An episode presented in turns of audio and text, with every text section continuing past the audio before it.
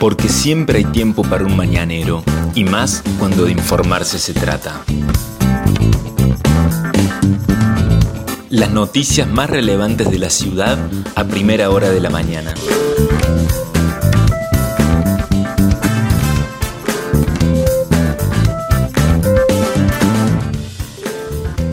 Hola, buenos días Río Cuarto. Soy la periodista Vanessa Lerner y este es El Mañanero, un podcast de Otro Punto Digital en el que de lunes a viernes, desde las 8 horas, te contamos cuáles son las principales noticias del día para que lo comiences bien informado. La jornada se inicia con el cielo completamente cubierto y hoy también llueve en Río Cuarto, aunque en estos momentos se puede apreciar solamente una leve llovizna, pero ya han sido acumulados en los últimos cuatro días, cayeron más de 110 milímetros en nuestra ciudad de lluvia que eh, continuará en los próximos días, por lo menos hasta el miércoles. Las temperaturas de verano recién regresarían el día sábado. Para hoy, la temperatura máxima estará ubicada en 25 grados según el Servicio Meteorológico Nacional, que indica que a esta hora tenemos 14 grados de temperatura en nuestra ciudad, la humedad es del 98%, el viento sopla del este a 7 kilómetros en la hora y la visibilidad está reducida a un kilómetro. Como lo decíamos, hoy continuará el tiempo tormentoso y lluvioso durante la mañana, lluvias aisladas, por la tarde chaparrones y por la noche lluvias aisladas, es lo que pronostican desde el Servicio Meteorológico Nacional. 110 milímetros entonces el acumulado de los últimos cuatro días en la ciudad de Río Cuarto. Vamos con las principales noticias del día. Este lunes, primero de febrero, a partir de las 19.30 horas, el Consejo Deliberante de Río Cuarto inaugura el periodo de sesiones ordinarias con el discurso del intendente municipal Juan Manuel Llamosas. Se ha invitado a la ciudadanía a que siga la transmisión en vivo del mensaje del intendente a través del canal de YouTube de la presidencia del Consejo Deliberante Río Cuarto. Ese es el canal entonces, Presidencia Consejo Deliberante Río Cuarto, donde se podrá ver el mensaje del intendente Juan Manuel Llamosas, quien abrirá el periodo de sesiones ordinarias del Consejo Deliberante. Más información, la situación del COVID 19 en Río Cuarto. Ayer el Ministerio de Salud de la provincia de Córdoba informó 20 nuevos casos para nuestra ciudad. Los casos totales son 10.719 personas contagiadas. Por suerte ayer no se notificó ninguna persona fallecida. El total de personas muertas hasta el 25 de enero, según dato oficial del gobierno de Río Cuarto, es de 211 personas.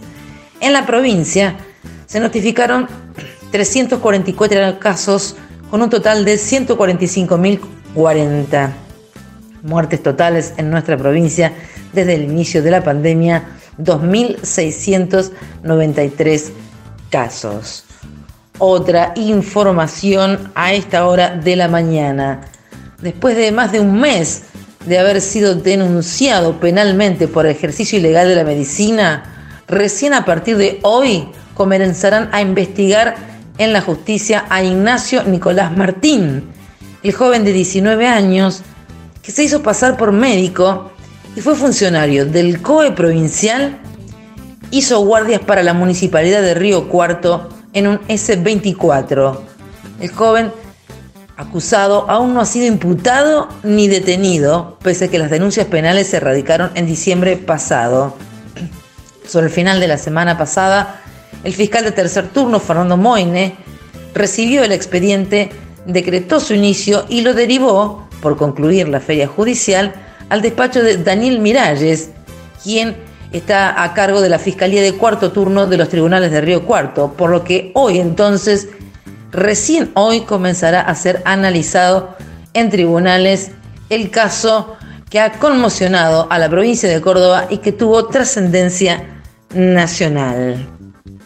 Más información, estudiantes otra vez no pudo.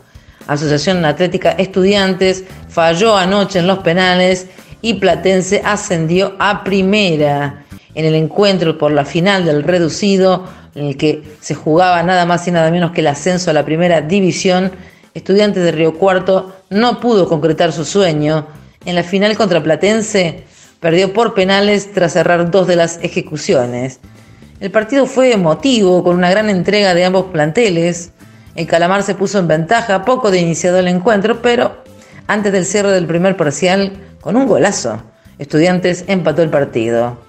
No se sacaron ventajas en el segundo tiempo, por lo que la definición quedó para el azar de los penales y allí en esa instancia el arquero riocuartense no pudo con eficacia de los jugadores de Platense, mientras que Fernández y Benavides del Celeste no pudieron convertir.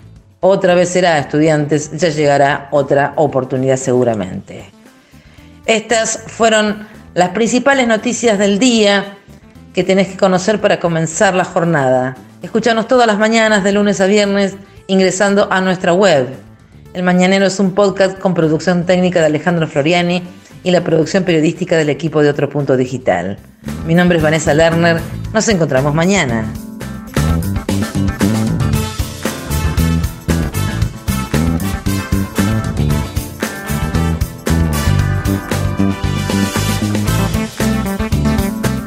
Esto fue El Mañanero, un podcast de otro punto digital con la producción periodística de Vanessa Lerner.